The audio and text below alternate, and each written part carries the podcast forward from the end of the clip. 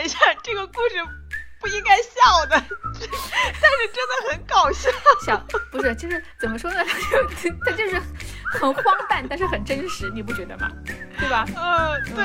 但是他架不住羊驼小姐的战舞，打心战。但是每一个人你会觉得，哎，又有可爱之处，又有可怜之处，又有可恨之处。对，冷门应该是这部作品唯一的缺点。哇，真的太冷了。嗯，对。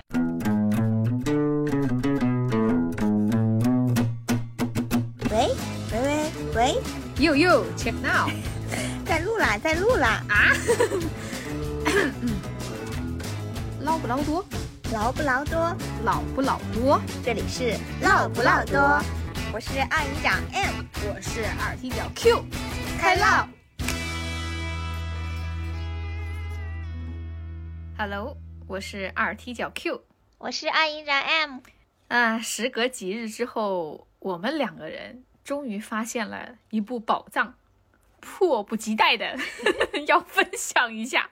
对，新鲜热乎的，对二踢脚刚看完。对，感谢二营长给我安利了一部番剧动画片。终于安利了一部他能看得上的电电视剧的动画片。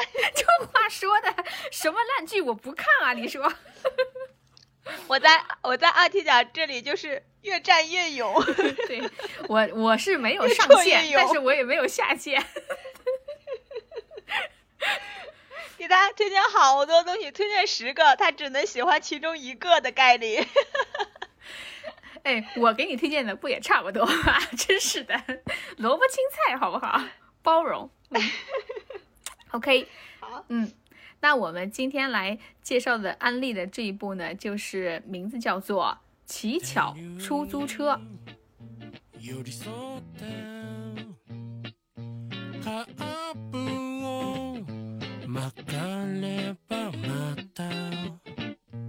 暗渠に落ちてこようだ何が見える？何が響いてる？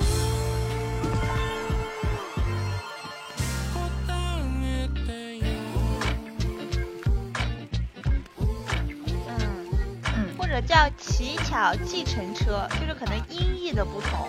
呃，对，反正大家都知道那是什么玩意儿就行了，那车是什么车。然后因为母办上叫计程车，就大家搜的时候能搜到。啊、对，因为它是某站的版权，我在某站看的时候，它叫出租车，对对对，乞巧 taxi，翻译的不太一样。对对对。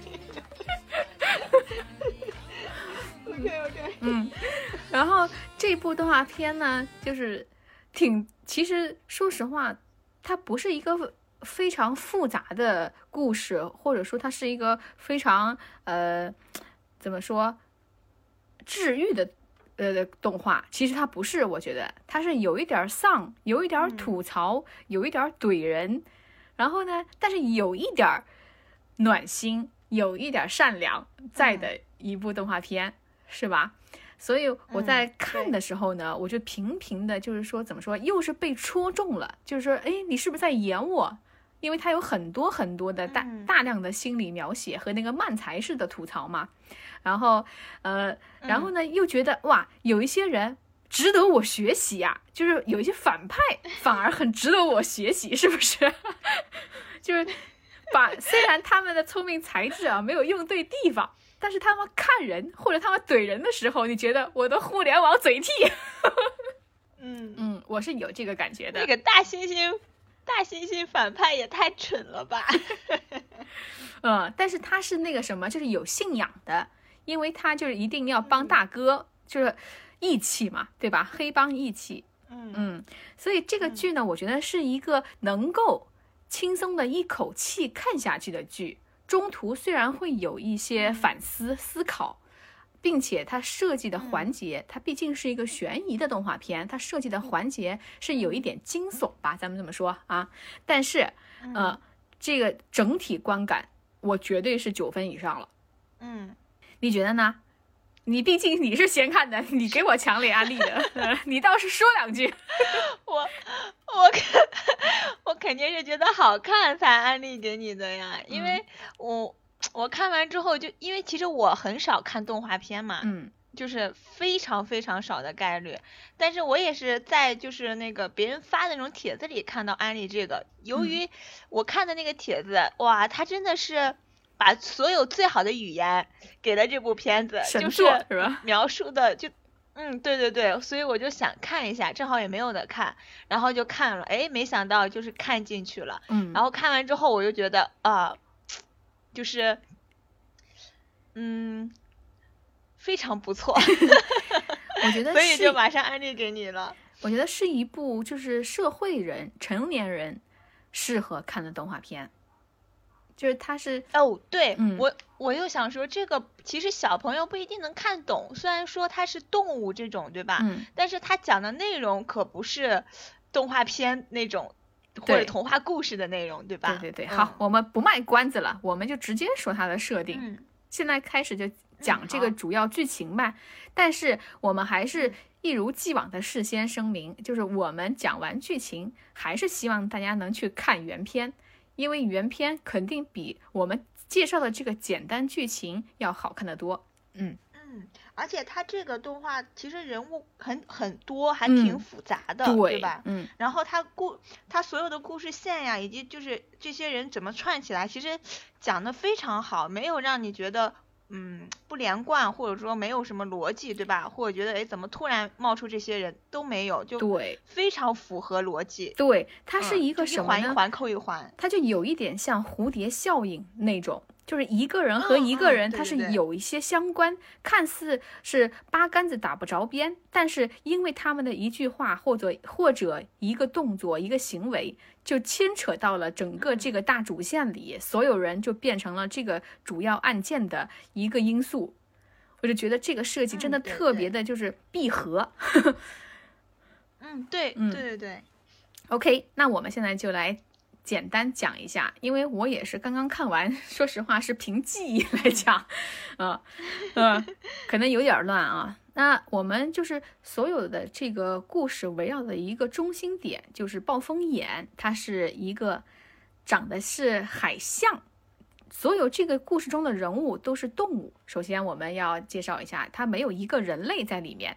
你会看的时候会有一点点违和，就是狗，它的宠物也是小狗，对吧？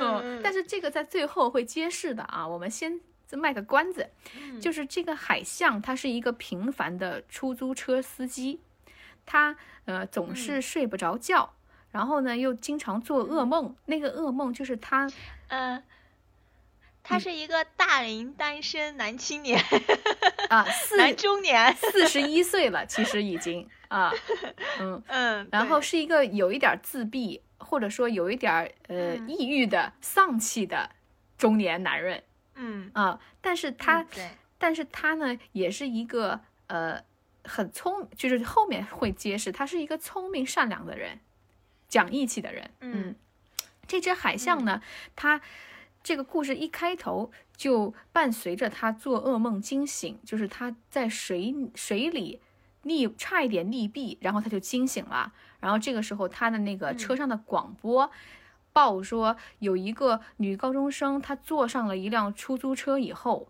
就不见踪影了，然后家人就报案了，嗯到现在也没有找到。嗯所有的这个呃十三集的故事都是其实围绕着这条暗线大主线来进行的。然后这个时候、呃就有一些人物登场了。第一集的时候，它就是一个轻松的氛围，它没有涉及到大主线的东西，但是是暗暗的把这些人物就先聚集起来。一个是什么呢？就是他嗯。车上这个时候先上了两个乘客，第一个乘客是一个大学生，呃，可能顺序不大对，无所谓吧。啊，大学生呢，就是想想火、想红、想当网红。他就说：“我的同学们啊，随便一条就能有几万赞、几千赞、几个呃好多转发。但是我呢，发一条无人问津，我好想红啊！因为这个时代肯定大家都很想做网红嘛。很想博流量，嗯然后他就说怎么样才能红呢？然后大叔一顿输出，然后大学生不管他，就突然说说，呃，大叔你跟我合个照，呃，然后我自己编个故事，他们就他大学生就和这嗯。个海象司机，大学生是一只河马，他就和海象司机，他就拍了一个照片，然后他就在这个照片下面自己编故事说，我很丧的时候是遇到了一个暖心的司机大叔，大叔说，呃，来和我合照，让他开心一下。然后这条嗯帖子居然就火了，嗯，嗯，嗯。然后这这条帖子火了以后呢，呃，它牵扯到了一个小小的暗线，就是他们在拍照的时候，在这个车窗外走过一只呃猩猩，大猩猩，嗯而这个猩猩呢，据说就和刚才广播里说的那个少女失踪案的人有关。嗯对嗯嗯，然后由此我们先点这条河马，就是这个大学生的线，就是他的火一部分是因为这个大叔火，第二部分是因为他的照片里出现了这个恶人，这个猩猩一直恶名远播，说他是黑帮的一个小头目，他是无恶不作。呃，什么的呃，就某些词汇我们就不在这里不讲了，犯罪行为啊，嗯然后这个，而且这个猩猩单打独斗的这个战斗力又非常强，然后这个河马大学生他就决定要利用他自己这一次小火的这个机遇，去成立一个抓坏人协会，他自己要做这个个人英雄主义的这个代表人物，他要去捉猩猩，捉恶人。嗯嗯。这个是他的一条线，然后另外一条线，嗯，就是要说到，嗯，他在车上的时候非常喜欢听慢才，啊，然后漫才组合，他呃，但是漫才组合和这个故事牵扯不大，我们只只说一下，就是漫才组合是一个非常重要的一对人物在这个里面穿插的，他点点了很多题，嗯。对我们这个社会、对自己、对话题、对热点，其实他们两个人对话中，包括他们写的稿子里面，其实都有一些呃，就是我们像是边看这个动画边看漫才一样。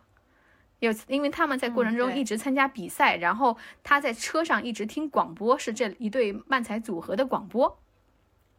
嗯，那先而且嗯他们这两个人就是一个励志的小故事穿插在中间吧。对对对，就是 这两个漫才呢，在这个时候是郁郁不得志的漫才组合，就是再努力写稿，再怎么呃拼命奋斗，也还是就是说不出名、无人问津的，就像脱口秀刚开始起步的时候一样。嗯，对，对，然后这个时候再说到一条线，哇，它的分支线真的太多了。啊，车上上来了一个小，那是小狗还是小马，我都不太清楚。那个，呃，他是一个歌迷，这个歌迷呢，嗯、很好，很好玩，很，它是一个很阳光、很贱气的小小小狗吧，我们叫它小狗吧。嗯嗯嗯，这个小狗呢，它就呃跟这个大叔说，他喜欢一个偶像组合，马上就要出道，然后出唱片了，但是他现在很穷，很没钱。这个小狗就一直说，我一定要多多挣钱，我以后要当上大富翁，然后买他几十万张这个偶像组合的唱片，等等等等。然后他上了车之后就说，能不能给我这个车费打个折？因为他在、嗯他在上车之前，他先买了几十张彩票，把这钱先花光了。然后海象大叔就说，海象就说，你有这钱，你就付车费不好吗？对吧？你去买彩票，嗯嗯，因为他想一夜暴富，然后嗯，他就和这个大叔一直在说这个三人组合的事情，说他们有多么有希望，将来一定能爆红，等等等等。他最喜欢其中的 C 位一个女孩，是一只小兔子，是吧？垂耳兔。是猫吗？还是兔子啊？另外两个我觉得是猫，但我觉得它是不是小兔子啊？啊，我那就三猫吧，哦那就 那就小猫吧，管它呢，不重要。然后，嗯、然后他在这个一天，他碰到这个大叔，相当于撞了大运。为什么呢？因为呃，大叔在洗澡的时候就被他的好朋友拍了一张照片，在那个澡堂。澡堂就脱衣服的时候，它是有一个那个放衣服的柜子，每一个柜子上面都有一个号码，然后这个小马驹啊，小狗子，哎，就是这个脑残粉，这么说吧啊，脑残粉，他就说我要去再买一张彩票，那大叔你能不能给我提一个号？就是你给我编个号码吧。然后大叔就把他今天的这张照片翻出来说，嗯，那我就看着这个衣柜的号码给你报一个数吧。他就给他报了一串数字，然后这个脑残粉他后来就去买了这张彩票，然后我们就要说到这个，我们就现在就先揭露嘛，就是这张彩票居然给他中了，嘟嘟嘟嘟嘟嘟嘟嘟嘟嘟嘟，十个亿，对，这是其中这个后半程这个动画的一个高潮点啊，这个十个亿引发了一连串的大故事、大主线故事，嗯。然后我们再说到这个，呃，脑残粉说到的这个三人组合，这个三人组合呢，其中有两，就是刚才除了这个 C 位的小白猫之外，有两个女，还有两个女生，她们是不露脸的，一直戴着面具表演的。啊，其实她们这个戴面具背后是有非常重要的这个关于故事的暗线在里面的，因为她们迫于一些压力，她不能露脸。因为我们一开始说到了失踪女孩的故事，其实那个失踪女孩，我们现在说这个剧情无所谓吧，啊，也不用嗯。那个了，就是失踪女孩其中的一个小黑猫，就是现在戴面具的其中一个人的代替品，对吧？其实他已嗯经出道了一阵儿以后，他们露脸露过一阵儿以后，这个失女孩失踪了，就找了一个小黑，另外一只小黑猫来代替原先的这只小黑猫，但是因为怕粉丝嗯。认出来，才给他戴上了面具。嗯。嗯，这就是嗯这个故事围绕着整整个这个十三集，它其实讲的是这个少女失踪案，但是呢，围绕着这些人而引发的整个这个故事，而由一个出租车司机去串联起来了。嗯嗯，因为这个出租车司机他载了所有的人，对，对吧？因为载了整个故事所有的人，因为他接活儿吧，可能就是在这个附近接活儿，就银座是什么附近，对吧？呃，秋叶原附近，宅男是宅宅男出没的地方，嗯，因为他自己呢是一个呃。就这个时候，我们要再说一个呢，就是他自己是一个孤儿，没有父母的，但是他一直对他自己的那个主治医生说，因为他睡不着觉啊，他呃一些问题失眠的这些问题，他有一个主治医生也是他的好朋友，是一个大猩猩，嗯。对吧？嗯嗯。嗯，那个大猩猩医生，嗯、是很关心他的，然后他就跟他说，他的父母失踪了，抛下了他，然后呢，他被一个呃，相当于是救助基金给救助了，所以就一直就住在自己的那个小屋里面，然后每天他还对着自己的那个壁橱说话，那个壁橱里面嗯，第一集应该就是有人资助了他吧？对，就是那个基金嘛就，是他。所，嗯，就一直生活，就是这个人一直资助他。对，就像那个长腿叔叔一样嘛，就是那种，就是嗯，给他提供了一个房子，给他提供学费，让他去上学，然后嗯独立。因为他小学五年级的时候，父母就不在了，啊，实际上这里要说，就是他自己呢，他是有一些心理暗示，或者说其他其他的影响吧。他告诉别人父母是失踪了，抛下他了，其实他的父母就牵扯到他的噩梦问题，他很怕水这个问题，就是他的母亲。这个时候我们就先讲嘛，他的母亲因为父亲的背叛，就把他们一家子就拉到河边，开车冲到河里自杀。就是一家人一起死啊，结果就是他自己就获救了，他的父母就葬身于海底了，嗯，所以他从此就落下了病根，一个是睡不着觉，第二个就是我们马上说的一个认知障碍，对吧？嗯，好，然后回到这个偶像组合这里之后，就是呃，偶像组合这个三个少女看着就每天非常辛苦的练习，就是非常累、疲惫。压抑，对吧？又不出名，每天在那个呃小的工作室、那个小的舞台上表演的时候，只有寥寥几个粉丝在为他们加油，唱片也卖不出去，宣传海报也卖不出去，对吧？那些周边，还得站街去卖。嗯，对，其实也就是那种就是娱乐圈底层人民的生活状现状吧，啊，自己吆喝自己啊，所以呢，他们就会有一些副业，比如说在网上装纯情少女骗大叔，对吧？嗯。嗯嗯然后这个时候，我们就要说到另外一条线，就是关于这个失踪少女，牵扯出了就是他们有两个双胞胎兄弟，一对狗啊，他们和这个海象也是有关系的，就是。嗯嗯，在宰客的过程中，他们经常就是海象经常会遇遇到一对就是巡逻的警察，是一对狗兄弟，长得一模一样，但是呢，哥哥不戴不戴眼镜的，其实是一个就是和黑帮勾结，为了钱啊、然后去和黑帮勾结的就是黑警。弟弟是一个正义的使者，很傻，是一个傻白甜的正义使者。只要哥哥说两句话，他就立刻能消除怀疑，相信哥哥的那种狗。迷弟，对对对，就是就是狗狗的迷狗，忠犬狗。嗯，啊对，啊，这两个人物也很重要。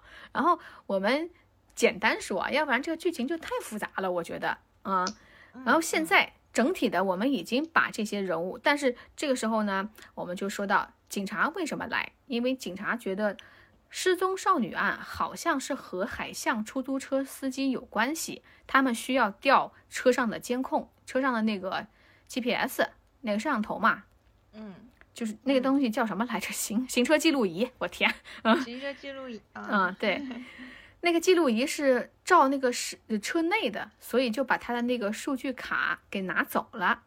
然后呢，呃，嗯有就是这个时候就是牵扯到我们刚开始说的那个呃黑帮猩猩，它出现了。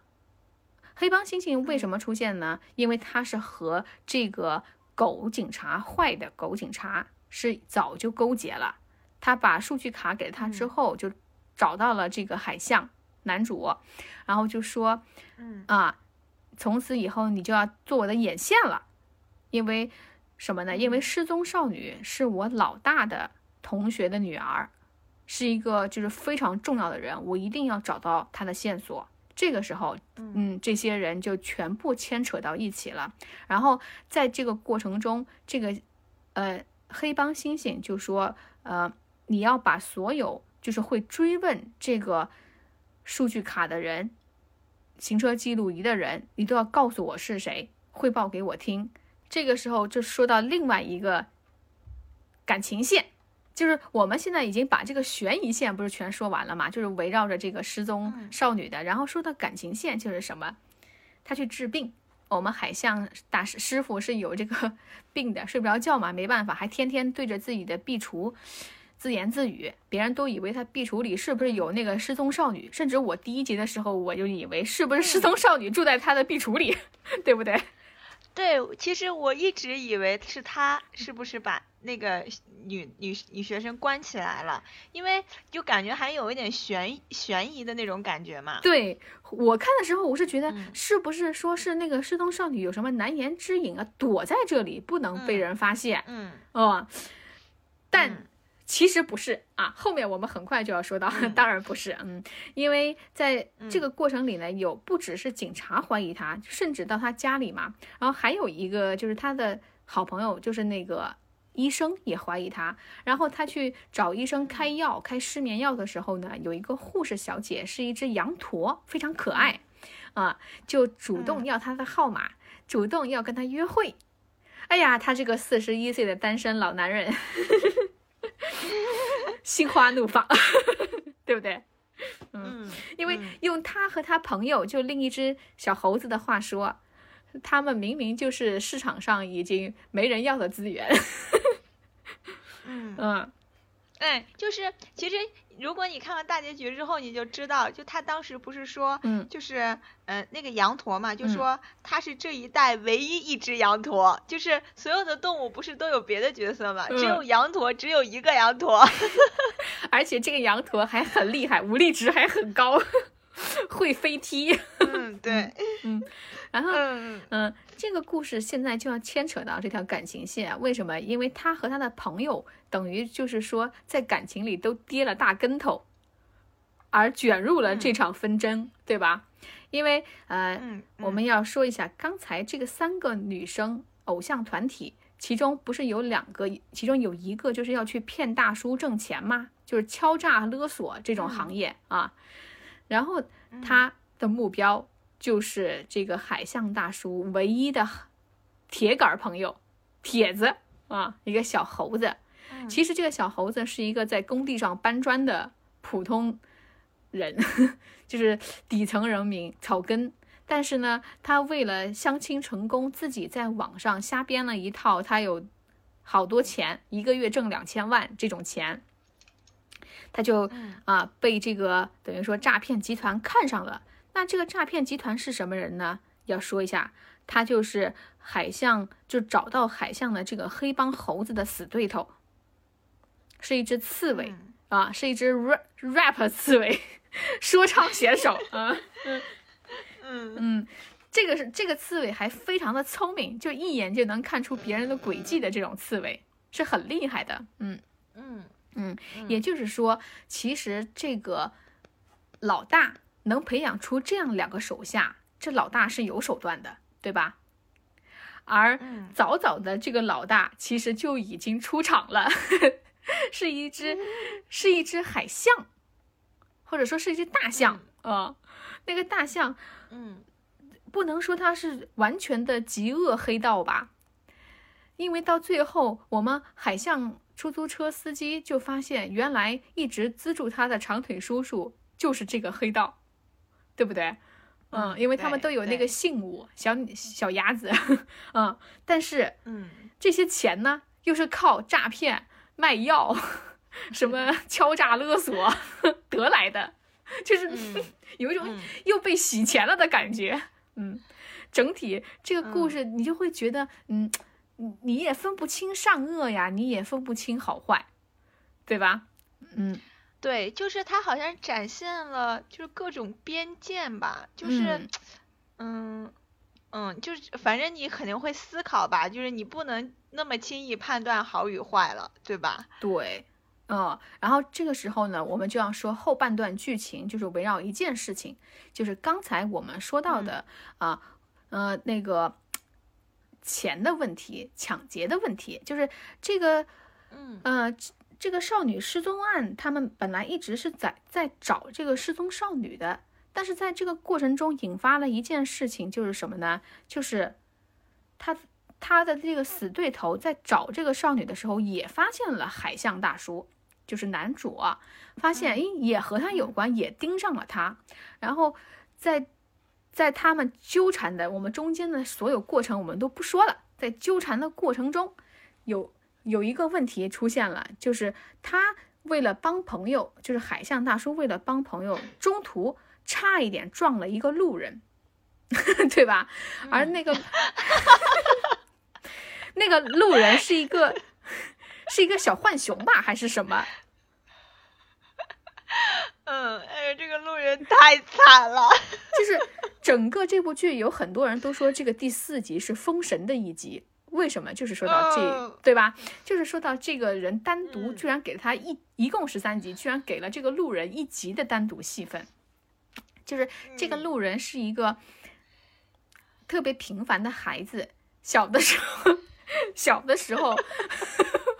为了和同学比拼，对不起，这等一下，这个故事不应该笑的，但是真的很搞笑。笑不是，就是怎么说呢？他 就他就是很荒诞，但是很真实，你不觉得吗？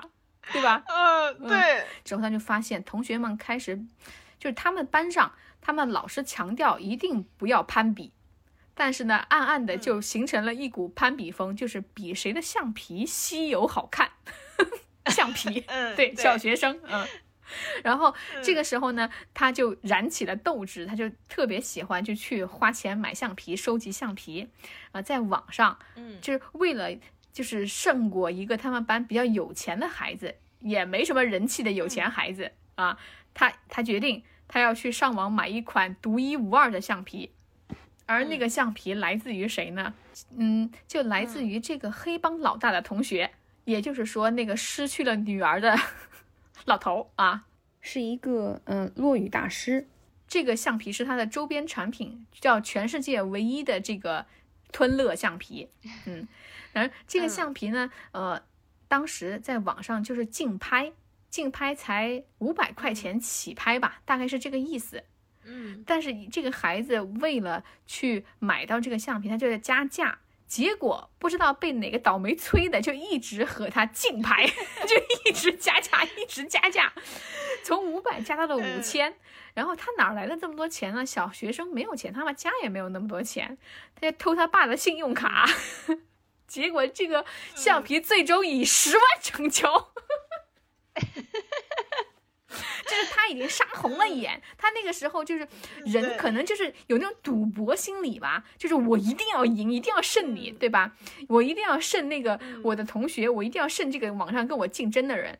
然后，而这个人是谁呢？我明确说，这个就是当初就是这个黑帮猴子，就是裹挟了这个男主海象的人，就是这个人就不学，就猴子真不学好，各种方式去骗钱。嗯，对，这个橡皮就他老大给他的，送给他的，他就拿到网上去拍，本来拍五百，他自己在那暗暗的竞价，嗯，就，恶性竞争嘛，然后就把这一个五年级的小孩儿就给骗了，然后骗了他十万块钱，然后这个时候呢，就是他的父母，而且最终还没有把橡皮寄给他，橡皮都没寄，对，为什么呢？因为这个橡皮当时就标注了不退换、不投诉。然后这个小学生就以为这个事儿就完不成，就是就就是这么着了，只能这么着。他天天在夕阳下苦等快递，快递始终不来。然后他也完成了自己的一一次蜕变，他就说从此以后他再也不竞争了，不攀比了，从此以后就佛了，对吧？结果就在他已经嗯、呃四大皆空的时候，他沉迷上了一款游戏。而这个也呃，当时就是这个游戏呃，中间其实它是有一些提示的，他觉得这是命运的游戏。为什么？因为他小时候最珍贵的一个橡皮叫渡渡鸟橡皮，是一种稀有的热带鸟。他看到这个游戏的时候，叫动物花园还是动物公园什么的社区，还是动物社区？他这个应该是一开始他就是抽这个游戏里面的东西嘛，嗯就小时候那段是他的回忆，嗯，就是为 就是他为什么这么执着于这个的原因吧。对。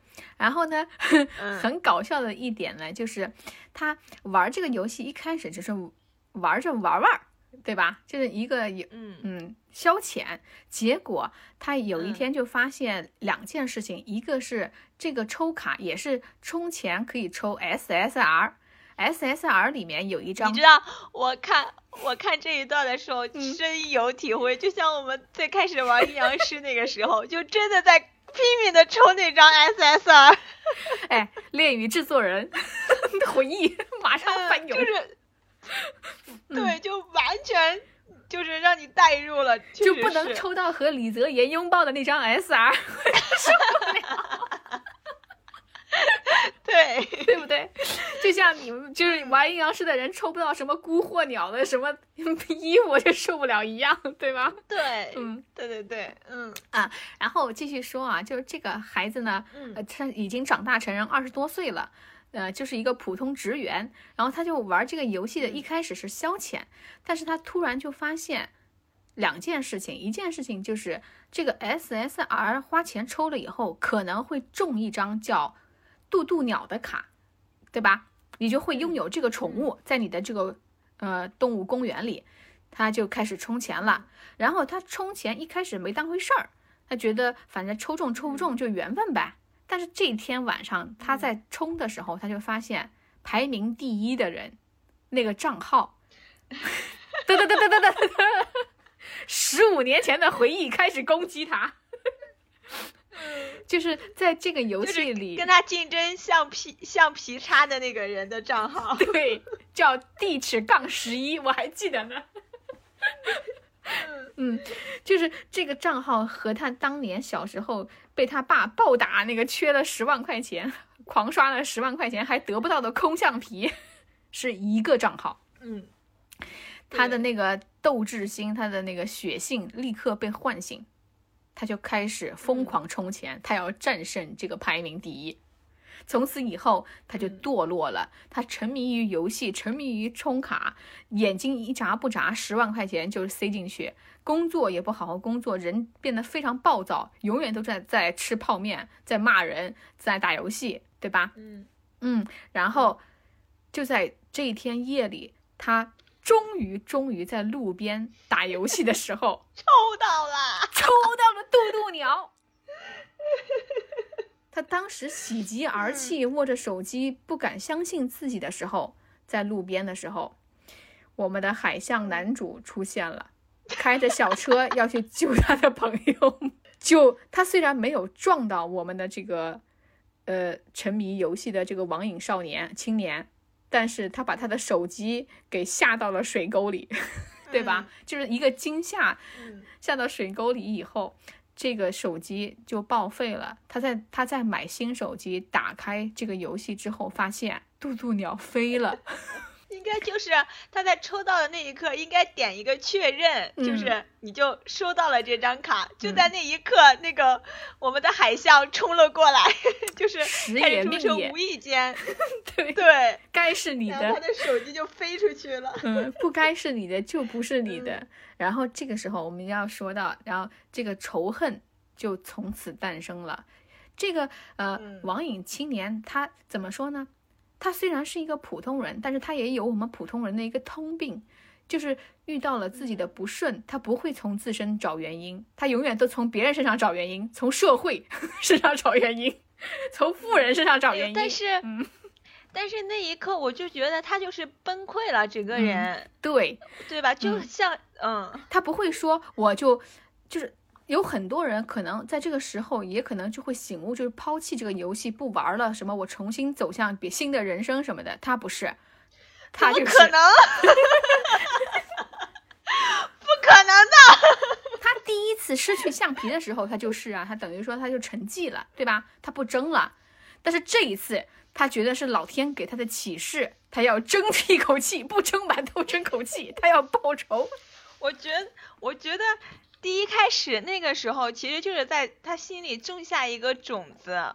他到第二次再遇到这种事的时候，就是有一种为什么总是我的那种感觉吧，对，就是对吧？为什么不顺的准是总是我？他就有这样一个埋伏，然后以至于他崩溃了。对，成年人的崩溃往往就在一瞬间。嗯，对，就在那一瞬间，就在那一天，就在那个深夜，他决定放弃自己的人生，唯一的目标就是报仇，就是要找到那个出租车司机，要把他杀掉。嗯，嗯，对，然后，然后为什么他有了这个启示呢？是因为他当时是自己养的一只宠物鸟鹦鹉去世了，他想去埋这个尸体的时候，他走到了一个公园的树下挖土，然后挖着挖着挖出了一个饭盒，这个饭盒里有一把手枪，而这个手枪来源于哪儿呢？这个手枪，哎，我们就说这个编剧的厉害了，手枪就来源于这个黑帮猩猩。他是黑帮猩猩，是用这把手枪作恶的，威胁海象司机，威胁其他人的。平时不带在身上，是埋在土里的，但是却在这一天这个夜里，被编剧的就是上帝之手 点给了这个网瘾青年。嗯，网瘾青年就说啊，这就是神明的指示实。现了，嗯，实现了闭环。对对，就是其实我觉得他这个设计真的特别好，因为到结局的时候，我们真的是觉得特别精彩，对吧？所以我们现在就要交代，这把手枪就在这个网瘾青年的手上，并且他因为他有了手枪，他在寻找的过程中还开了几枪，啊，去嗯，因为他找到了海象师傅了，已经他开枪，但是他没有打中，他当时是一开始是没有打中任何人的，只是嗯只是在那个呃夜总会闹了一下。为什么在夜总会闹呢？这个时候我们就要开始大大主线了啊！大主线就来了，就是我们一开始说的那个中了十亿的那个小马哥，他呢，呃，其实是在夜总会打工的。然后他再遇到这个呃海象师傅以后，就说我一定要谢谢你，因为是你帮我夺得了这个大奖。然后呢，就请他去这个夜总会唱歌喝酒。结果这个海象他是一个，他虽然是一个四十一岁的老处男吧，但是他对于女人他还是不行，非常害羞，非常尴尬，他就躲到了那个厕所里。躲到厕所里的时候呢，那个网瘾青年就拿着枪追过来了。追过来以后就寻找他，结果没有找着，然后就开了一枪。但是开了一枪是对谁开的呢？就是对我们一开始说的那个漫才组合里面，呃，一个那是什么豪猪吗？野猪哦，野猪，对，是野猪吧？嗯，因为他的搭档是一个小马，是一个比较帅气的小马。然后，呃，他是一个野猪小马呢，因为在和他搭档过程中被其他经纪人发掘了，去拍综艺去了，就火了，拍电视剧了，又又火了啊！而且还有一点就是，我们要说一下，小马和这个三人偶像组合中的这个 C 位是情侣，是真正的情侣，嗯他们俩居然是这一段里面唯一的真爱，整个这个故事里那么多感情线，全是你骗我，我骗你，对吧？嗯嗯，对，啊，然后呃，我们就说，然后这个十亿块十亿元呢，因为他一开始他也在网上剖了自己中大奖的这个消息，也火了，很多人就盯上了他，包括谁呢？包括这个黑帮猩猩和黑帮猩猩的对头小刺猬，都盯上了他嗯，然后他们都想什么？都想利用这个一个就是我们黑帮猩猩想利用海象。然后呢，小刺猬想利用什么呢？我们要说一下，三人组合，他们去诈骗也好，去骗人也好，他们其实都是受制于自己的经纪人，而经纪人受制于什么？小刺猬，就是小刺猬掌管着这个诈骗集团，也掌管着这三个少女啊。而这个刚才我们也说了，这个中了十亿元的人，他不想说把这钱用在自己身上，他想给偶像买几十万张唱片，真是真爱啊，纯的纯纯的，嗯，他他说他要把钱全花在买唱片上，然后呢，嗯，一听这个消息，大家都知都想都知道了嘛，反正你是他的粉，你就赶紧去找他，对吧？嗯，利用他，然后所有的这个线呢也。其中还有一条暗线，就是他们中的另外一个姑娘，就骗上了谁呢？就是骗上了刚才我们说的海象的好朋友小猴子，骗他去借高利贷买钻戒，向他求婚啊，等等等等。结果呢，啊，还被这个诈骗集团抓到了他们的那个码头的仓库去暴打。嗯，发现原来他没有钱，所以就决定把他杀了，还是把他器官卖了，等等的去捞一笔钱，这样的。然后还其实其实就是仙人跳，嗯，对，是的，是的，是的，没错，嗯。就是日式仙人跳，它不是说在那个宾馆里捉到你，对吧？嗯，嗯，但是骗你仙人跳之恋，对，然后所有的线就在这个时候，这个黑帮猩猩他就设计了一个局，他就说这样，我们就利用他们也看上十亿元这个点，我们去把这个十亿元骗到手。他们就要去做一次，本来他说是要抢劫银行，但实际上就是说什么呢？是抢这个十亿元，对吧？那所有的矛盾后来就集中到这一件大事上，就是抢抢钱这件大事儿。而抢钱的这个大事儿，虽然猴子就是黑帮猩猩是知道整个这个步骤、整个这个计划的，他也安排了海象去怎么接应他，但他不知道。海象其实是在反利用这个计划，想把他们这些恶人一网打尽。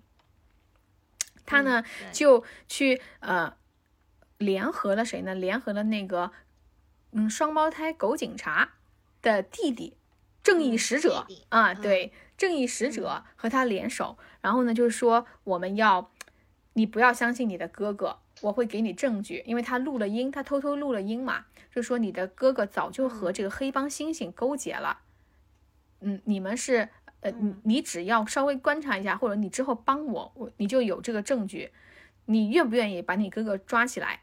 然后弟弟呢就又哭又正义的说，他犯了罪，他就应该受到惩罚，就这意思吧？啊，我会就是我我会自己去验证，嗯，然后呢，这个时候啊，所有的线就集中在这一天，因为他们这个彩票呢是要到一个特定的银行去取这个现金，十亿元现金。而这个十亿元现金呢，啊、有两个银行职员给他们提出来，而这两个银行职员是这个星星已经事先给他买通了的，就是说到时候分两亿给他们，嗯其他的八亿就他们分，对吧？就这个意思。嗯然后，所所以呢，就是所有的这个线就到了这里，嗯，到了这一天之后，反而是这个海象利用他们，他就说我一定不能让这个钱呢，就是说落到星星手里，我要物归原主，给这个啊、脑残粉，因为他的钱应该给他用嘛。然后这一天也发生了一件大事，就是他所有的线都集中在等于说最后两集，就是什么？就是海边发现了那个失踪少女。那个失踪的少女嗯原来已经就是死掉了之后呢，并且发现她的身份就是那个三人偶像团体中的黑猫，就是所有人都知道了，原来那个呃现在的那个黑猫是，嗯，就是是一个替代品，嗯，嗯然后等于说这个组合可能现在也就完蛋了嘛。而，嗯，而这个过程中，他的那个呃海象已经利用自己的那个聪明才智，去利用这个黑帮猩猩，去把自己的好朋友从码头救出来了。啊，嗯并且在这个过程中还穿插了一条线，就是那个网红大学生，他自己一嗯一直强调说要去捉住这个黑帮猩猩。最后在这一集的时候呢，他在码头，就是因为海象的设计，他在这个码头和这个黑帮猩猩相遇了。相遇之后就立刻被暴打了一顿。虽然我们猩猩已经中了一枪，啊，因为猩猩知道就是有人抢了他的枪，并且那个抢枪的人是要杀出租车司机，所以他相当于是和司机结盟了，对吧？啊，嗯他们两个人，一个就是说要找这个呃枪手，一个就是说要找找这个呃失踪少女，当时是这么沟通的。然后嗯啊，然后他们就是在这个合作又暗自利用的这个过程中，这个大学生呢就来说我要替天行道，抓住这个黑帮大哥。结果在这个黑帮猩猩中了一枪的情况下，还是被打成了狗，就河马 变成了河猪啊。对，被暴打以后还拍了一段视频，跪下来说：“这个我这个所有的事情，我都是自己一意孤行，我都是自己为了红不择手段。但是那个我成立的这个抓坏人后援会，所有会费一律不退。嗯 嗯，然后这个黑帮猩猩，其实我觉得他是一个有勇有谋的猩猩，因为他不光是。说实话，他不光是有武力值，你想，他还能把这个河马的房子啊、车啊、钱啊全弄到手，还能让那个羊驼小姐得得了斯德哥尔摩，还爱上了他一阵儿。他绝对不是一个说是只有你刚才说只有一根筋是为大哥的人，他是很有智慧的，大哥太厉害了，嗯。但是我是觉得后面他被那个海象逮住的时候，他那就智商下线。对，然后我们这个时候就要说到，就是最后这个抢劫的过程。抢劫的过程非常复杂，但是这个猩猩他就觉得呢，我连一分钱我都不想留给这个刺猬。其实刺猬他拿的钱里面有九亿都是假钱，只有一亿是真钱，对吧？因为嗯，九，因为其他九亿已经被那个贿赂好的那个银行职员给了这个黑帮猩猩了，但是黑帮猩猩说，哼，作为死对头，我是一分钱都不想给他，我在设计，他就利用那个狗的坏警察，去拦截这辆车，就是拦截刺猬的车，把这个钱再调虎离山，离山调走。然后海象知道了他这些复杂的这个计划之后，就反利用，因为他后边也有人嘛，他就反利用那个弟弟狗弟弟警察，去拦截了自己的哥哥，抓住了他，然后呢，他在他们在那个交接的过程中是把这十亿元全部集中在一个停车场的，而在这个停车场的这个地方，原来他的车里是被那个枪手，就是网瘾青年装了一个 GPS 信号器，他就把这个信号器放在了他们放钱的那个车上，让那个带着枪的青年过来和他们秋后算账。所以到了这里的时候，所有人就是其他人，因为有的被警察拦在路上啊，或者在追逐啊什么之类的，对吧？呃，在正在正在追车的过程，但是他们在这个停车场，就是说要交接这个十亿元的时候，这个枪手就出现了。枪手出现以后，就对着他们开始说自己的那个经历，然后猴子一开始是不承认的。就是黑帮猩猩说：“我可没玩过那个游戏，我可没上网那个什么过，对吧？”然后后来想一想，哦，橡皮。这个时候呢，有一个小巧思，就是海象知道自己差一点撞了他，并且让他失去了这个游戏的最后尊严之后，海象男主他是真诚的道歉的，鞠了一个九十度的大躬，对吧？鞠躬的时候，他从那个他的口袋里掉出了一块橡皮。对对对对对，而那块橡皮的来源是什么呢？啊，这个事情真的就是有一种恶有恶报的感觉。为什么？因为这块橡皮就来源于羊驼小姐，是羊驼小姐送给的这个海象师傅。然后呢，羊驼小姐的来源是哪儿呢？我刚才说了，羊驼小姐原来呢其实是偷那个医院的药卖假药，但是她是被那个黑帮猩猩威胁的，因为欠了他的钱。当时海象说要和他合作，提出的一个条件就是你要放羊驼自由，对吧？所以他才答应合作的。然后这个时候就说到了嘛，就是说那个黑帮猩猩就，因为其实这块橡皮就来源于黑帮猩猩，然后才他们就想起来，哦，这是我大哥当初送给我的，对吧？然后这个持枪青年网瘾青年就怒了，就说原来这一切都是你。但是呢，星星还不承认，说我没玩过那个游戏啊，我怎么会玩那种游戏呢？然后我们要说到一个天赋，就是我们出租车司机的天赋，就是他只要见过的人，只要他见过脸的人，他就会在茫茫人海中一眼认出他，就是所有其他的啊人他都不会认错，他只会就是一眼就能看出背影也好，影子也好，他都能认认出来。然后这个时候，嗯，他就说：“我不信，你把你那个手机打开，我看一下这个，我给你看那个你的头像，对吧？因为黑帮猩猩他是不承认的。然后网瘾青年就把这个游戏打开，给他看这个头像。这个司机这个时候他就说：‘嗯，这不就是你吗？就是一个背影。’”然后就是背刺队友嘛，这个时候他本来就是要在这个里面需要这个网瘾青年这个枪手去解决这个黑帮猩猩的，他其实在这个时候是有这个想法的嘛啊，然后他就说，哎，这不就是你吗？因为他一眼就认出来，他也没说谎。然后网瘾青年就怒了，就说原来是你，我的冤种，大冤种就是你啊。然后黑帮刑警还说，我记得你已经开了六枪，他一点都不害怕，他说你开枪啊，反正你没子弹。结果枪一响，嗯，他倒了，嗯，聪明反被聪明误，其实是海象太聪明了，因为海象这个时候就已已经和那个狗警察弟弟是已经合作了，是那个弟弟把自己的枪给了这个枪手，对吧？然后，嗯嗯，然后这个到这里的时候，其实主要的案件也好，主要的这些人物也好。他已经画上了一个句号，但是唯一还没有解决的啊，在这个过程中，这个时候突然就出现了一件事情，就是猴子黑帮猩猩虽然倒地，等于说得到就是伏法了，对吧？因为警察也赶过来了，嗯，但是刺猬还没有，因为刺猬当时因为恼怒自己又被换了钱，又被抢了车，他就抢了警察的车，他就去去报复。然后这个时候呢，他就去啊，来到了，找到了这个停车场这里，然后就去追逐这个海象。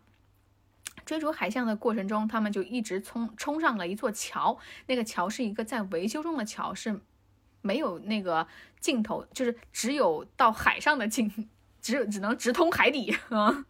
然后嗯。在这个过程中，他就会有一段穿插，是他的好朋友那个星星医生一直在调查他过去的事情，而在这个调查的时候，就发现真相原来是这个海象一直隐瞒了自己真实的故事。他的父母是如何自杀，他是如何怕水，然后他从此以后脑子就得了一种病。其实这一集我觉得是很悲情的，对吧？得了一个什么病呢？就是他完全，因为他从小就喜欢动物园，他唯一的一个安慰地，或者说他的那个港湾就是动物园的动物。他说他不能和人对视，但是他一看动物的眼睛，他就觉得很安心。所以他最喜欢的地方是动物园，他最喜欢的书是爸爸给他买的《动物百科》。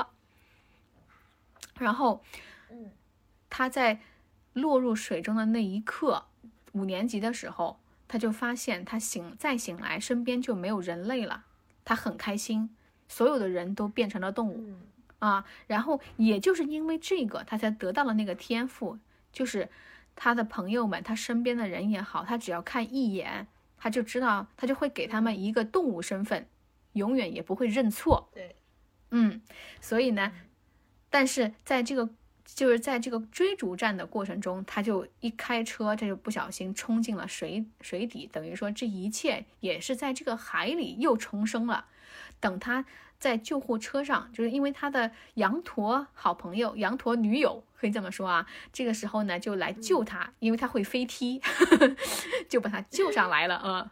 呃，那个 羊驼还有一个那个巴西战舞，对对对就是他以为，就是所有人都以为那是一种舞蹈，没想到那是一种技战术。对，嗯，就是一脚就能把能把人踢晕，对吧？然后，嗯。然后这个时候呢，他到了救护车上，他身边是朋友是医生的时候，他就发现他的心理阴影被克服了，所有人都变成了人嗯，啊、他自己也也从嗯。海象变成了一个中年胖乎乎的男人，而 嗯。其实到这里的时候，我们就觉得好像怎么说，这个整个动画片到这儿，这个结局是非常完满了，是很好的一个嗯结局。但还有一个悬而未决的点，就是，哎，那个三人组合，那个少女究竟是怎么死的呢？对吧？因为他其实说到了少女是，嗯、这个时候有一个嗯、呃前面没有介绍的点，就是说这个三人组组组合的这个 C 位啊，他是怎么一回事儿？他会讲他的故事是什么呢？就是他在这个竞争过程中，他是很羡慕原来那个就是没被取代的黑猫的，因为她是一个大小姐，她而她自己是一个穷苦人家，所以她就一心想往上爬，而大小姐只是来体验生活的。所以，当公司宣布她是 C 位的时候，她很开心。但是等他们练习完了就要出道的时候，老板来一看，突然说让黑猫当 C 位吧。他当时他就崩溃了，他就打打电话约这个黑猫到公司来。他其实有两个想法，一个是跪下来求他让出黑位，呃，让出 C 位，对吧？嗯，一个是如果他不肯让，我就杀掉他。他当时是动了这个心思的，但是等到他来到公司以后，就发现黑猫小小姐已经被人杀掉了。嗯。这个他没有说谎。嗯。啊，他当时已经被人杀掉了，他赶紧打电话。啊，不是，他当时吓傻了，但是经纪人冲了进来，经纪人说发现了之后也很惊讶，但是也没有报警，而是说我来处理，于是他们就残忍的把他的尸体，就是脸啊什么的又给划了，是吧？好像我记得是有这样的，因为这个黑猫，呃，是被勒死的，他不是那个其他死法，他是被勒死的。然后他死在那个当场之后，他又被就是就是经纪人就通知了那个刺猬，他们他们也是黑帮嘛，来处理这个尸体。嗯然后他们就说这样，呃，你一定要坚持让你的这个组合正常出道，对吧？因为经纪人他有这个执念，他说一定要出道，因为我们就要成功了啊！我从来没有离成功这么近过。哦，他就说，嗯嗯，我要做这个事儿，一定要哪怕就现在去处理这个尸体，找替代品，我都要做这个事情，一定要出道。然后呢，嗯，他就答应给这个黑帮以后就是组合的利益分一半给他们。就这个秘，这就成了秘密。然后这个刺猬他们就帮助他把这个黑帮，呃，把这个黑猫小姐死掉的这个黑猫小姐，就是沉入海底。就是所有人当时，我觉得哇，那一幕的剪辑，就最后他们在落水，就是在那个海象落水的那一幕的时候，你还记得吗？所有的那个水滴落水的结合啊，那一幕剪切，我觉得太强了。真的太高超了，那个技巧 啊，嗯，那么这个时候我们就知道了，已经知道了一部分真相，就是说现在的这个黑猫小姐是顶替上来的一个替代品。那真正到底他当时是原来的那位是怎么死的呢？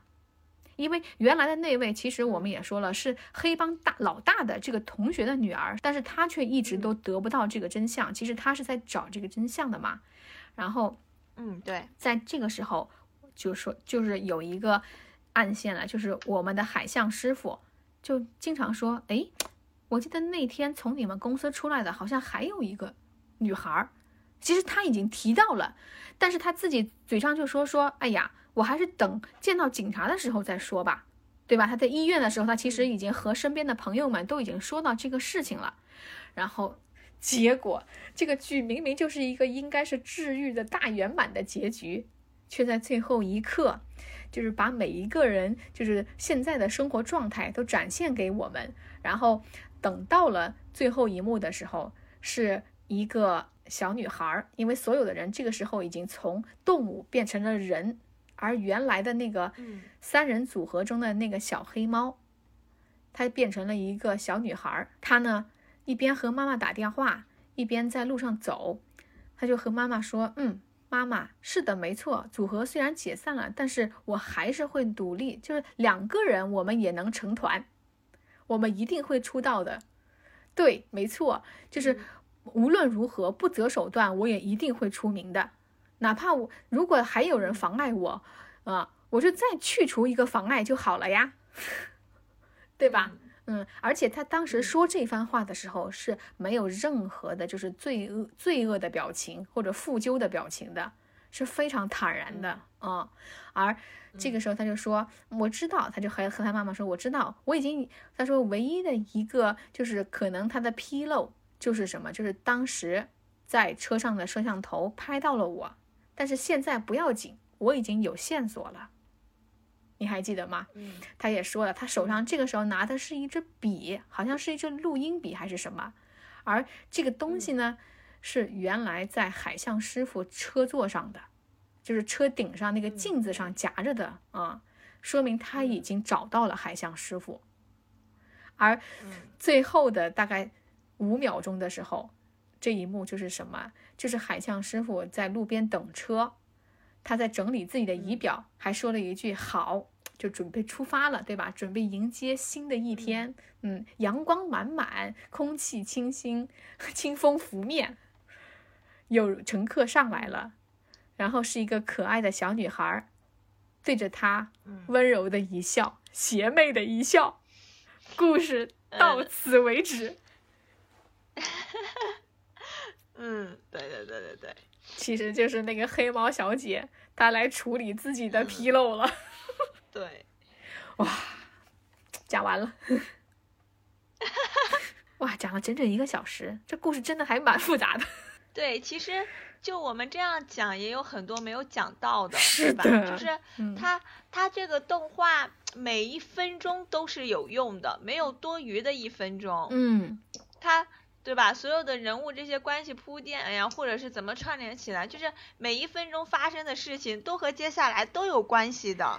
对对对对，甚至我说实话，就是他们在吃饭的时候闲聊天说的一句话，都和之后将要发生的一个重大的事件，它是一个点题，对吧？比如说他的朋友就是什么面对爱情无能为力啊什么的时候说的那句话，只是喝酒的一句笑谈。对。嗯，嗯，就是所有的那个环节设计的特别好，我在想，就是你当时看到这个帖子说强烈推荐、强烈安利的时候，一定也是被这些点都戳中了。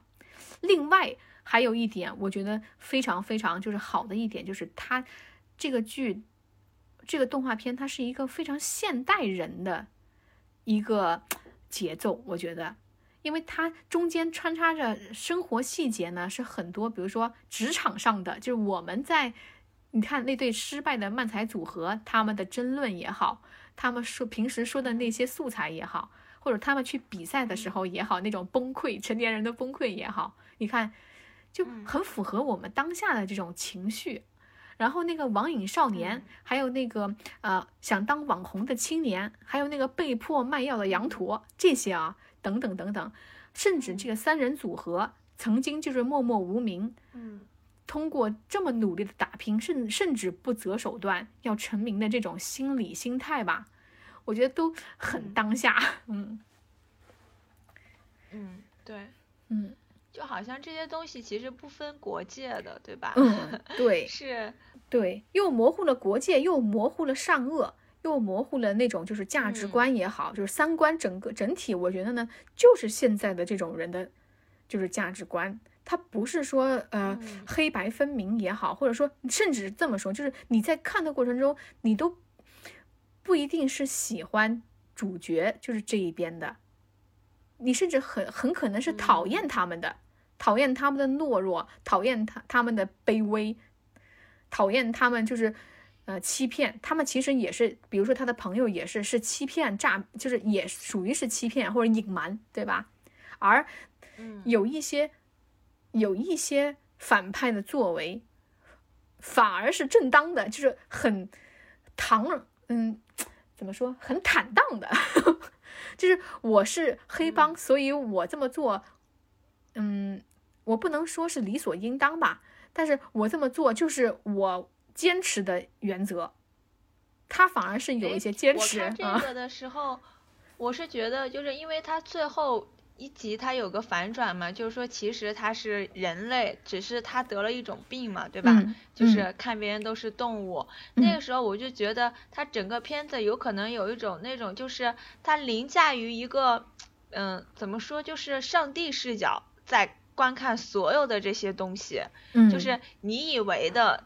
那种，就是会有一种好像是，嗯，别人在偷窥你的生活一样，或者是就是站在一个上帝视角去看所有的角色，其实就是他形象的把他们比作了动物嘛。嗯。但其实他本人也是在这个，呃，就是被观看的里边。对。就比如说评，就像你刚才说的评论这些好好人啊的正义也好，坏人也许有的时候也会那样，就是他审视了所有的人。是的。是的，没有错，就是怎么说呢？就是对于我们来说，动物园是动物的大杂烩，但是在这个剧里，人就是动物的大杂烩。嗯，对，它不存在，就怎么说天地不仁，就是这种感觉，以万物为刍 狗，是吧？这它的出发点，我认为每一个人的出发点都是有理有据的。嗯，其实它都它可解释啊，所以他就不给你明确的说什么善恶之类的东西啊。而且你看，包括他海象他自己，他也是这样，就是嗯，他的好朋友当时借了高利贷去骗人家小女孩结婚买钻戒啊，带她去高级餐厅什么的，对吧？但欠的那笔钱，哎，我也不替他还，就是我得到了一亿，我也不替你还这个三百万。因为我觉得这个是你做错了嘛，是你自己应该再去搬砖 去还的。嗯，对。其实主人公是一个非常丧的人，对吧？但是他其实是非常聪明的，就是对，嗯，好像有一种那种看淡了的那种，对吧？活在这个世上。嗯嗯。哎，你刚才一开始提到的，我觉得很对，就是边界感。就是这个人反而是一个最有边界感的人，就是其实所有人，呃，他其实对所有人都保有善意，但是在原来他把所有人都认为动物的时候，包括他自己是动物的时候，他是没有走进任何人心内心的，他不允许别人走进他的内心，因为他甚至不敢告诉他的朋友、他的父母的真相，对吧？嗯。他包括跟那个羊驼小姐的时候，其实他我觉得也没有说完全，嗯，呃，比如说沉浸于他的那个感情吧，我觉得嗯并没有，对对对，对吧是没有啊。嗯就是他中途一一度拒绝羊驼小姐，就是说你离我远一点，都说了让你离我远一点，他嗯不想惹上麻烦，对吧？他只想嗯就是明哲保身也好，或者说默默默无闻也好，他不想卷入这些事情当中。嗯，嗯，但是他架不住羊驼小姐的战舞，把戏战对 对，我觉得，我觉得羊驼小姐她的这个，其实这部剧有一个好，就是所有人的塑造啊，其实都很立体。虽然就寥寥几笔啊，但是你看羊驼小姐也好，小猴子也好，其实他们戏份不多，他甚至不如那个网瘾嗯。青年一样，就是占一整集，对吧？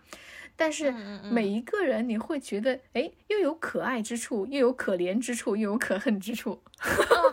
对，嗯。嗯，哎，现我刚刚讲的就是就是好的作品吧，或者说让你看完之后，你会让你我会有呃，比如说呃思考也好，或想法也好，是它不是明面上给你讲出来，而是它通过一些我虽然不会讲，就通过一些手法怎样的，让你感受到哦，他想表达的这个，而不是说就是硬煽情的那种，嗯，对对对，对 吧？嗯嗯。嗯，它嗯整个十三集里每一集都是这样子的。嗯，但是而且还有一点就是，除开最后那几秒钟的大反转，其实嗯，到最后每一个人都有光明的未来，就是还挺正嗯向的。对，嗯，就是我认识嗯到自己的错误，或者我认识到自己的罪责，我去坦诚之后，我去承担之后，他是给了他们原谅，或者说给了他们一个光明的阳光在那儿给他们看到的。除了我们的男主，嗯，反而是要栽在自己的手上。嗯，哎，反正我觉得他其实想表达的东西还挺多的。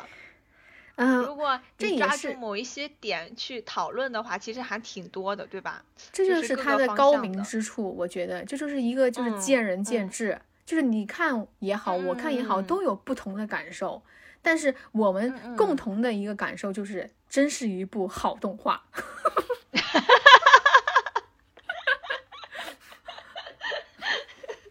嗯，是的。这是多么匮乏的语言词汇。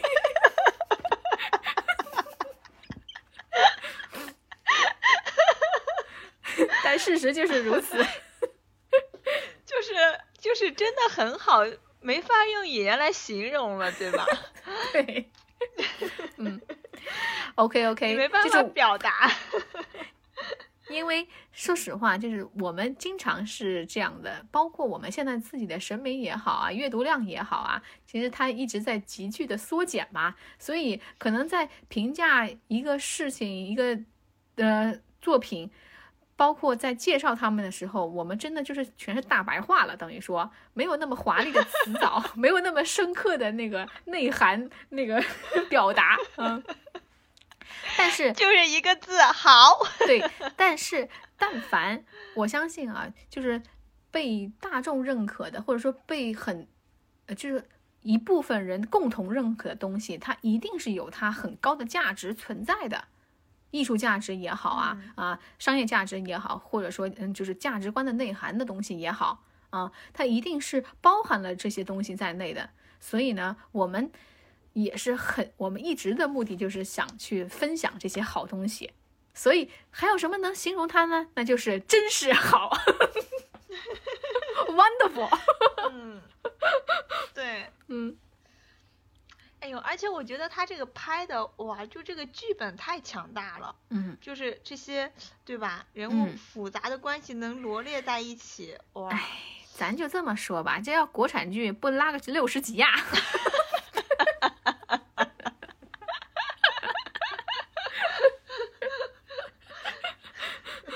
难听一点，你说是不是吧你？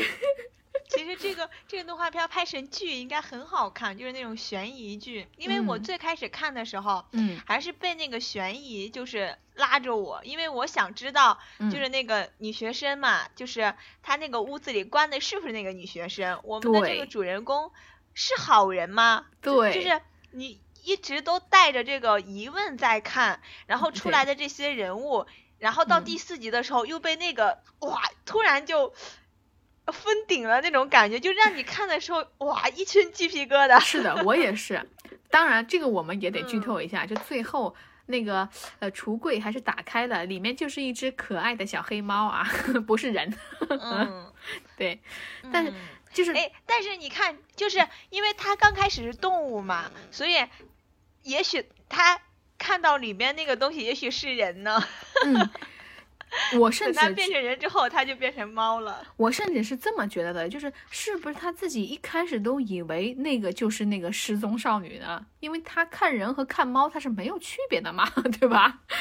哦，嗯，对，也有可能。因为他或者后来说就是他醒悟，心里住着住着一个东西，他醒醒悟之后，你还记得有一幕吗？就是他把所有人后来都看成人以后，回家看到那个出来的是一只猫，他还舒了一口气，说啊，真的是猫啊。啊嗯嗯嗯，嗯，因为被杀死的也是一只小黑猫，小黑猫小姐，对吧？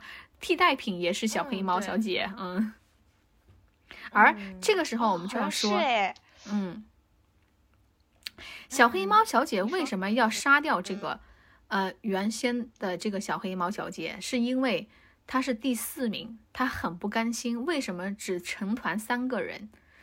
她第四名偏偏就嗯不能上，那她唯一能上的方法是什么呢？她觉得，哎嗯，哎，你说这里边好像这些人的故事都嗯是执念，是不是？都有一部分是执念吧，可以这么说，嗯。嗯，我觉得那个刺猬黑帮那边执念还还好，只是为了钱。哦，嗯，就是我们执念最深的就是那个网瘾少年了。但是你说那个其实漫嗯才也是执念吧？是的，啊、是的，嗯，嗯，漫才就是相当于什么呢？我在曼才的身上就看到了秋瑞的影子，我也不知道怎么说。我没有，就是觉得秋瑞不好，我很欣赏秋瑞啊。就当时他就有一种给我那种 互联网嘴替的感觉，就是他可以去义正言辞的说那些就是我想喷的东西，还能说的很搞笑。嗯嗯，对。嗯，哎，这样说追粉丝的，还有那个全都是执念，就是人心中的自己的那一部分执念。对对，但是对吧有一个？度嗯。在那儿吧，只能说就是你一定要把握那个度。嗯。有一些人他，我刚才说了，就是为什么 你刚才笑的，就是其实有一些人他是放得下的，包括你看后面最后他给的那个彩蛋的那个部分啊，那个网瘾青年他都恢复嗯。正常了，他又去上班去了，嗯，对吧？他等于说是嗯放下了，然后那个呃。嗯那个叫什么？那个想当网红的那个大学生，他也是回归正常的嗯普通人生活了。他们就是那种放下，嗯你你看是能放下的嘛？一开始的时候，我嗯觉得小马就是那个说不清是狗是马的那个脑残粉，就是三人集团的那个脑残粉。他虽然说他要用这个十亿去买几十万张唱片，但是我反而觉得他是执念最小的一个。就是他虽然执着于这个偶像吧，但是他没有说我去抢钱，我去怎么样，他只是抱有一丝希望，说是一夜暴富。那富不了，他也不会说去，他嗯，他其实是善良的，你想他嗯中了那个钱，他还想着给那个就是那个出租车司机嘛，对吧？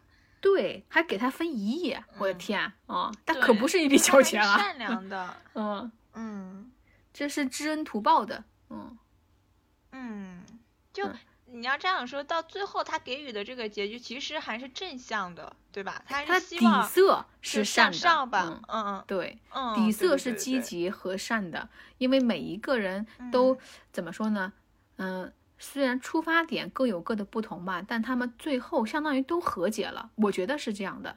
嗯，对嗯对对，哎，嗯，说的已经说已经说的挺深的了，嗯 好棒呀，嗯，嗯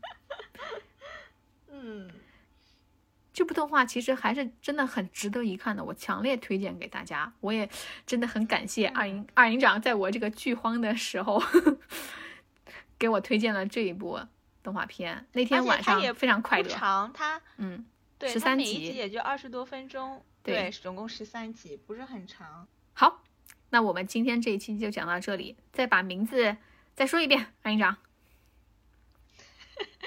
乞巧计程车，奇巧奇出租车，呃，奇怪的 奇，嗯奇怪巧妙的奇巧巧妙的巧，嗯嗯，嗯，好哇，，那今天他在嗯某瓣上九点，就他在某瓣上九点五分嘞，对，好高啊！